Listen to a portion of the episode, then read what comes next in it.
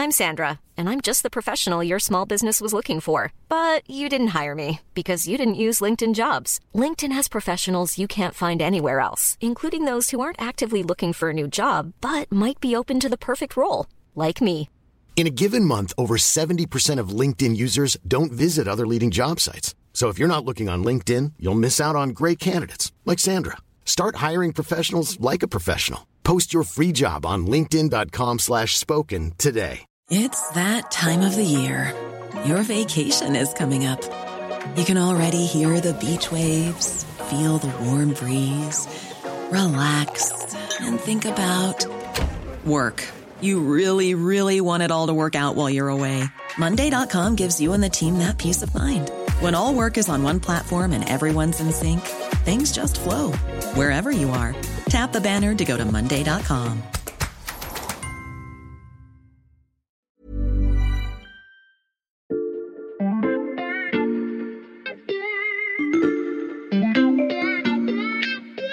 Salut, c'est Xavier Yvon. Nous sommes le mardi 19 avril 2022. Bienvenue dans La Loupe, le podcast quotidien de l'Express. Allez, venez, on va écouter l'info de plus près. Peut-être que vous avez noté cette petite phrase comme moi. Il y a une dizaine de jours, j'espionnais la réunion du service politique de l'Express, ni vu ni connu, avec mon micro. Et Camille Vigonne-Lecoat, notre spécialiste de l'extrême droite, a dit ceci. Eux, ils en sont convaincus. Ils disent on a mis 10 ans à se dédiaboliser. On va pas pouvoir nous rediaboliser en 15 jours. Eux, ce sont les cadres du Rassemblement national. La dédiabolisation, c'est le processus dans lequel le parti est engagé depuis que Jean-Marie Le Pen a quitté sa présidence en 2011. Et les 15 jours, ce sont ceux de l'entre-deux tours. Au moment où Camille a prononcé cette phrase, Marine Le Pen n'était pas encore officiellement qualifiée pour le duel final de la présidentielle, mais c'est désormais chose faite. Le match s'annonce plus serré que jamais. Alors, la candidate d'extrême droite est-elle bel et bien dédiabolisée? C'est la question que l'on passe à la loupe aujourd'hui. Cette fois, pas d'espionnage, je l'ai invitée en bonne et due forme dans le studio. Salut Camille. Salut Camille Vigonne-Lecoat, journaliste au service politique de l'Express. Tu suis donc Marine Le Pen et sa dédiabolisation, je mets entre guillemets, depuis des années. Et pour commencer ce podcast, tu voulais nous raconter une scène que tu as vécue juste avant le premier tour. Oui, c'était euh, le vendredi avant le vote du premier tour à Narbonne. Euh, on terminait deux jours de reportage avec Marine Le Pen. Après son dernier meeting euh, du premier tour à Perpignan, elle est allée faire un marché, une visite de halle jusqu'à là assez classique. On pense que c'est terminé, on va Mhm. déjeuner entre collègues. Et en fait, pendant le déjeuner, on entend des cris. On n'était pas très loin du, restaurant dans lequel Marine Le Pen s'était elle-même arrêtée euh, pour déjeuner. Et on commence à entendre un attroupement, des cris. Euh, notre premier réflexe, c'est de se dire il y y a une manif, il y a des antifas. On, se demande un peu. Donc, on, on- euh, certains confrères vont voir ce qui se passe. Et en fait, il y avait entre une grosse centaine de jeunes. Des collégiens, des lycéens du centre-ville de Narbonne qui s'étaient passé le mot en ayant repéré que Marine Le Pen euh, était chez eux et qui étaient attroupés devant le restaurant. Sauf que c'était pas du tout pour crier des slogans euh, contre Marine Le Pen. Euh, c'était pour lui demander euh, un selfie, euh, de, un autographe sur une casquette, une photo. euh. On a tous un peu halluciné parce que euh, c'est la première fois moi que je voyais autant euh, de jeunes et résolument euh, amicaux euh, envers euh, Marine Le Pen. Mais ces cris qu'on entend sur euh, la vidéo de cette scène filmée par le RN, tu les as perçus comme une forme de soutien? Bah, c'était pas. euh, ça- je pense que ça aurait pu être Emmanuel Macron. Ils auraient Mm. réagi de la même façon. euh, Ça aurait été euh, une star de TikTok. euh, ils auraient certainement réagi euh, pareil. Ce qui est frappant, c'était pas des, des cris de soutien du tout. hein, mais ce qui est marquant, c'est que c'était plus la jeunesse en mer de le Front National. Et je l'ai 2002. écrit. Je l'ai, voilà, j'ai écrit dans le papier que j'ai signé pour l'Express. C'est la, la France de Damien XVI et de Diams, qui était ma génération, appartient aux boomers. Quoi. On s'est sentis tous complètement pas largués, mais en tout cas, on a vraiment marqué la fracture générationnelle et on s'est dit que la dédiabolisation de Marine Le Pen, chez les jeunes, elle était actée. Donc Marine Le Pen ne fait plus euh, peur aux jeunes. C'est sûr que quand on repense à ces manifestations de l'entre-deux tours euh, en 2002, on mesure le chemin parcouru. Et ce que je te propose, euh, Camille, c'est de refaire ce chemin. Alors, j'ouvre l'armoire à archives. Elle commence à être bien remplie parce qu'on approche du premier anniversaire de la loupe, mais ça, c'est un autre sujet. Euh, Je me souviens que juste après la déroute du RN euh, au régional, en juin 2021, le chef du service politique de l'Express, Éric Mandonnet, nous disait ceci. Elle sait bien que son image est un obstacle. Elle est convaincue, comme beaucoup de responsables politiques, que si les Français l'apercevaient telle qu'elle était vraiment, elle en sortirait grandie. Être perçue comme elle est vraiment, ça veut dire quoi Camille? Marine Le Pen, elle part euh, d'un constat selon elle, euh, qui est de dire les Français me connaissent depuis toujours parce que je suis la fille de Jean-Marie Le Pen. Ils m'ont vue à la télévision toute petite, euh, ils m'ont connue jeune dans les médias, ils m'ont vue en photo euh, à Montretout autour du, du, menhir, mais ils ne me connaissent pas vraiment comme je suis, c'est-à-dire une femme qui a traversé des épreuves, qui a eu trois enfants en un an, qui a divorcé, qui les a élevés seule, qui s'en est pris plein la figure parce qu'elle était la fille de Jean-Marie Le Pen. Bon, c'est clairement de la com et du hmm. storytelling, mais c'est aussi une certitude euh, assez ancrée chez euh, Marine Le Pen euh, que son image, qui est régulièrement mesurée chez les Français, hein, souvent on la décrit comme clivante, une personnalité qui fait peur, qui pourrait être considérée par une partie des Français comme une menace pour la démocratie. Et c'est tout, surtout ces, ces, items, pour parler comme les sondeurs, qu'elle a décidé de travailler. Donc ça fait dix ans qu'elle y travaille, mais ça a été très très renforcé ces trois, quatre dernières années. On peut dire que toute sa stratégie, c'est uniquement recentrer sur ce point, adoucir son image et, euh, rassurer euh, de potentiels électeurs. Et comment elle s'y est prise pour euh, adoucir son image?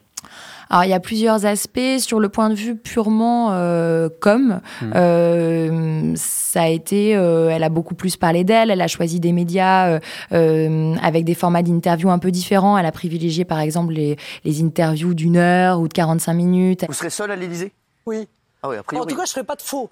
Donc euh, voilà, je suis célibataire, je suis célibataire. Vous voulez, parler de je pense qu'il y a un certain nombre de millions de Français qui le sont aussi.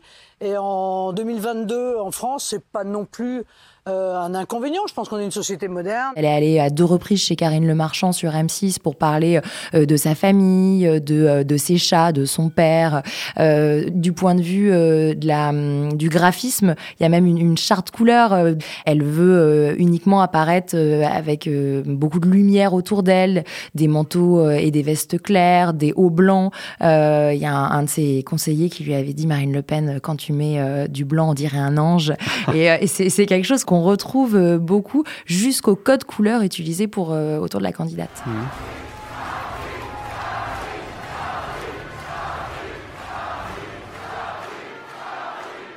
Mesdames et messieurs, chers amis, et cette stratégie de communication autour de sa personne, elle a trouvé son paroxysme à Reims lors de sa convention euh, présidentielle. J'y étais pour l'Express. Elle s'est un moment euh, arrêtée, elle a posé ses notes et à la fin de son, euh, son grand discours qui lançait le, dur de la campagne, elle leur a dit je vais vous parler maintenant un petit peu de moi hmm. dans la pénombre, debout, de face à, en, surjouant une, une une très grande proximité, euh, elle s'est mise à parler effectivement de son père, euh, de ce que ça voulait dire être une Le Pen, des épreuves qu'elle avait traversées. Son but, c'était vraiment de convaincre qu'elle avait euh, changé, mûri. elle a même cité Nelson Mandela à la tribune. C'est évidemment du storytelling, hein, parce que tous les éléments qu'elle a livrés, entre guillemets, ce jour-là, étaient des éléments qu'elle avait déjà confiés. mais sur le style, c'était nouveau, hmm. et c'est tout ce qui compte pour Marine Le Pen. Une image soigneusement ripollinée pour euh, s'éloigner de celle de son père et élargir sa cible. Ça, c'est pour la forme, Camille. Mais il est temps de parler du fond et du programme de Marine Le Pen, car le diable se cache souvent dans les détails. Posons les vrais problèmes de fond dans cette affaire. Il faut euh, maintenant mettre fin à la double nationalité. Il faut choisir. On est algérien où on est français, on est marocain, ou on est français, on est toutes les nationalités ou français, mais on ne peut pas être les deux en même temps. Alors, je ne suis pas allé jusqu'à sortir le téléporteur de la loupe pour euh, nous faire voyager dans le temps, mais l'archive date bien de 2017, lors de la précédente campagne présidentielle. J'aurais voulu en diffuser une autre juste après pour vous montrer l'évolution. J'ai cherché, et je me suis rendu compte que Marine Le Pen ne l'avait jamais dit dans un micro, mais tu nous confirmes Camille qu'elle a bel et bien renoncé à cette mesure. Oui, elle euh, elle l'assume, hein. elle a euh, décidé, c'était un marqueur très très fort à l'extrême droite, euh, de ne plus interdire la double nationalité, c'est-à-dire concrètement, si elle est élue demain, il pourra encore y avoir des franco-algériens, des franco-américains ou, autres, et elle est revenue là-dessus, mais c'est pas le seul renoncement ou rééquilibrage du programme, ça dépend d'où on se place. Et quels sont les autres? Le premier, c'était la question de l'euro. Juste après son échec de 2017, elle a annoncé renoncer à sortir de l'euro, renoncer de la sortie de l'Union européenne. Donc ça, c'est vraiment les choses les plus fortes parce que tout son programme de 2017 reposait sur cette sortie de l'Union européenne. La réalité, c'est que je ne suis pas une idéologue. Et comme je ne suis pas une idéologue, je prends mes décisions qui sont toujours celles qui vont dans l'intérêt de la France et des Français en fonction de la situation actuelle. Pourquoi nous avons changé d'avis euh, sur euh, Mais tout simplement parce que l'Union européenne a tout euh, changé.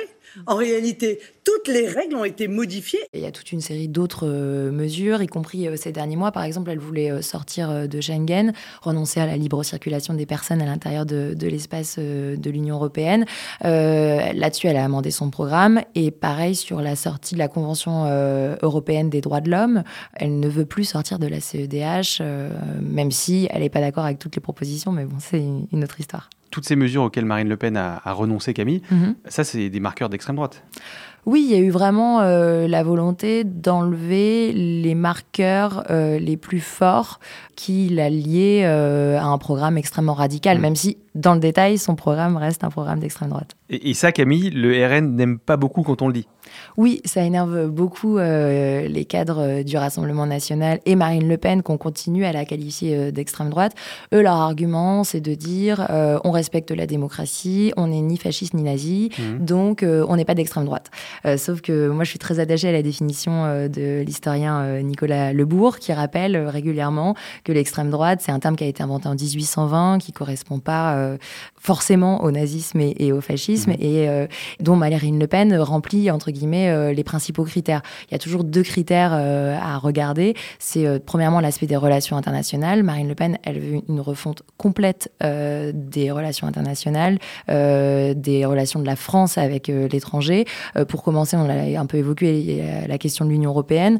Euh, concrètement, elle dit plus qu'elle veut en sortir, mais elle veut rebâtir euh, tous les traités, euh, tout modifier, tout remettre à plat. C'est un peu une sortie de l'Union européenne sans le dire, vu que tout son programme, en l'état actuel du fonctionnement de l'Union européenne, ne fonctionnerait pas. Elle veut par exemple inverser la hiérarchie des normes. Aujourd'hui, il y a la primauté du droit mmh. européen sur le droit national, et elle, elle veut sortir de ça et imposer la primauté du droit national. Ça peut paraître technique, mais en fait, c'est hyper important dans le fonctionnement. Et elle veut aussi changer tous les alliés. Demain, Marine Le Pen euh, au pouvoir, euh, les alliés privilégiés de la France, ça serait euh, la Pologne, la Hongrie de Viktor Orban, évidemment la Russie de Vladimir Poutine, même si elle est beaucoup plus discrète sur cette question depuis le début de la guerre avec l'Ukraine. Si la guerre cesse en Ukraine demain, Vladimir Poutine peut-il redevenir un allié de la France? Oui, bien entendu. Euh, elle est pour euh, un changement de paradigme complet. Donc ça, c'est le premier aspect qui peut faire mmh. qu'on peut la qualifier d'extrême droite. Et le deuxième, c'est une conception organiciste de la nation. Bon, Qu'est-ce que c'est organiciste Organiciste, c'est un mot qui peut faire un peu peur, mais en fait, elle considère euh, la nation comme un tout. Enfin, en gros, c'est le nous contre le eux. Mmh. c'est de ça que découle, par exemple, la préférence nationale, qui reste un marqueur très très fort. Marine Le Pen, on l'oublie souvent parce qu'elle en parle parle euh, peu dans cette campagne, où elle a plus parlé d'autres thèmes comme du pouvoir d'achat, mais euh, elle est pour conditionner une grande partie des aides sociales à la nationalité française. Elle préfère le terme priorité nationale que préférence nationale, mais c'est bien de préférence nationale mmh. dont il s'agit. Donc le succès de la dédiabolisation euh, est d'autant plus frappant qu'il cache un programme toujours, tu viens de le dire, profondément d'extrême droite.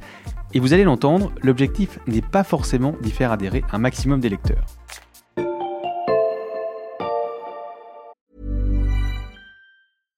I'm Sandra, and I'm just the professional your small business was looking for. But you didn't hire me because you didn't use LinkedIn jobs. LinkedIn has professionals you can't find anywhere else, including those who aren't actively looking for a new job but might be open to the perfect role, like me. In a given month, over 70% of LinkedIn users don't visit other leading job sites. So if you're not looking on LinkedIn, you'll miss out on great candidates like Sandra. Start hiring professionals like a professional. Post your free job on linkedin.com/spoken today.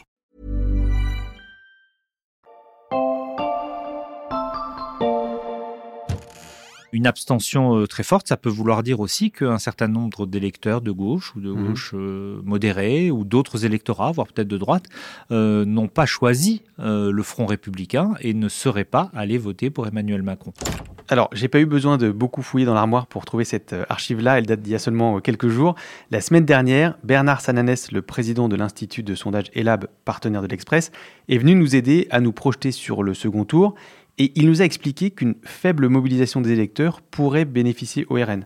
Oui, tout à fait. Ben, Marine Le Pen, en toute la stratégie dont on vient de parler, que ce soit sur le programme ou sur l'image, ça sert autant à convaincre euh, des potentiels électeurs de voter pour elle qu'à dissuader euh, des électeurs plutôt de gauche, mais pas seulement, de faire euh, ce qu'on appelle communément le vote barrage. Elle mise énormément sur l'abstention différentielle, c'est-à-dire quand un camp se mobilise plus que l'autre, bah, ça pèse sur le résultat.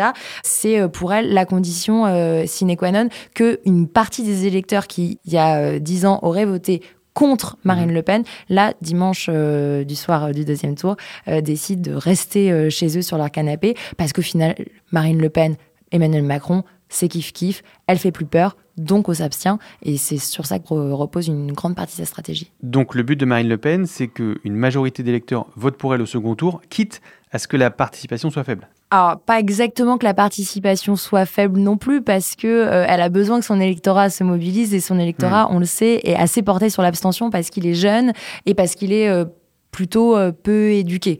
Euh, donc, euh, elle a besoin d'une participation forte chez mhm. ses électeurs, mais elle a besoin, concrètement, là, en l'état actuel des choses, elle a besoin que les 22% d'électeurs qui ont voté pour Jean-Luc Mélenchon soit votent pour elle, soit s'abstiennent. Mhm. Mais elle veut éviter que une partie de ses électeurs aille se réfugier dans un vote barrage, cette fameuse stratégie du castor dont parle Jean-Luc Mélenchon, en faveur d'Emmanuel Macron. Et si ce pari de Marine Le Pen est réussi, elle peut passer. Alors, faut faire toujours super gaffe avec euh, les pronostics et je m'y risquerai évidemment pas. Mais moi, j'aime bien cette phrase euh, de euh, Gilles Finkelstein, le directeur de la fondation des études de la fondation Jean Jaurès, qui dit que là où l'élection de Marine Le Pen était impossible il y a cinq ans, aujourd'hui, elle est improbable.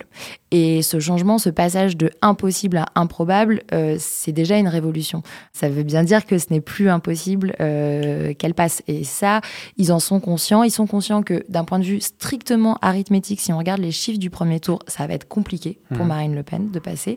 Mais ce n'est pas impossible. Il y a une sorte de trou de souris et c'est dans cet espace qu'ils veulent euh, y arriver. Marine Le Pen euh, espère donc se glisser dans un trou de souris. Mais si ça ne fonctionne pas et qu'Emmanuel Macron reste à l'Élysée, que se passe-t-il pour elle? Est-ce que la stratégie de dédiabolisation n'aura servi à rien? Euh, On peut dire qu'il y a deux constats. Le premier, euh, c'est qu'elle aura quand même gagné la bataille de la dédiabolisation. Il va être très compliqué de la rediaboliser. Mmh. En revanche, son avenir à elle euh, sera quand même particulièrement incertain. on ne manquera pas de lui reprocher cet échec. C'est sa troisième fois comme candidate à l'élection présidentielle. Elle a plusieurs fois dit hm, je, je resterai à une autre place, c'est sans doute ma dernière campagne. Là, c'est pareil, hein. il est improbable que Marine Le Pen soit à nouveau candidate, mais ce n'est pas impossible, on n'est jamais mort euh, en politique. Et Marine Le Pen a maintes fois prouvé euh, que euh, on l'avait beaucoup enterrée, très souvent enterrée trop tôt, et qu'elle avait la possibilité de, renaître de ses cendres et de revenir au premier plan de la scène politique française. Donc, je, ne l'enterrerai pas trop vite. Improbable, mais pas impossible. On va donc vraiment retenir cette expression. en attendant, je te laisse retourner au, au suivi des derniers jours de campagne. Merci beaucoup Camille. Merci. Camille Vigonne-Lecoat, vous pouvez lire tous ces articles ainsi que tous ceux du service politique sur l'express.fr et c'est une très bonne raison de vous y abonner, croyez-moi. En plus, le premier mois est offert en ce moment. Pour continuer d'écouter nos décryptages sur cette élection, pensez aussi à suivre La Loupe sur votre plateforme de podcast préférée, Spotify, Podcast Addict ou Castbox par exemple. Vous pouvez aussi nous laisser des commentaires, nous mettre des étoiles ou nous écrire à l'express.fr. Cet épisode a été fabriqué avec Charlotte Barris, Jules Cro et Margot Lanuzel. Retrouvez-nous demain pour passer un nouveau sujet à la loupe.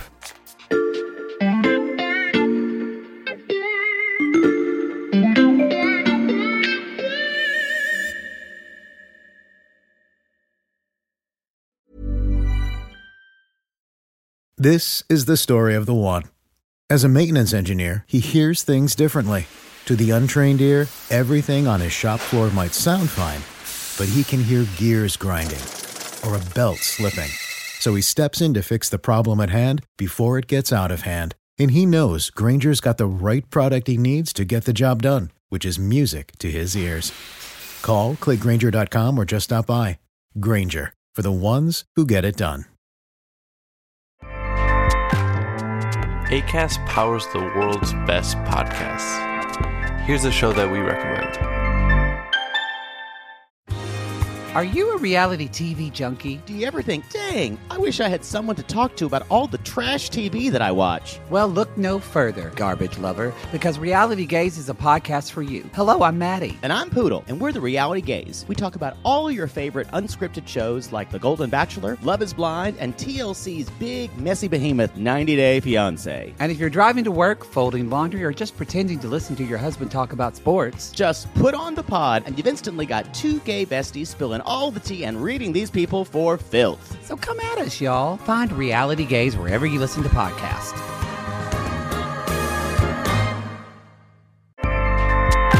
ACAST helps creators launch, grow, and monetize their podcasts everywhere. ACAST.com.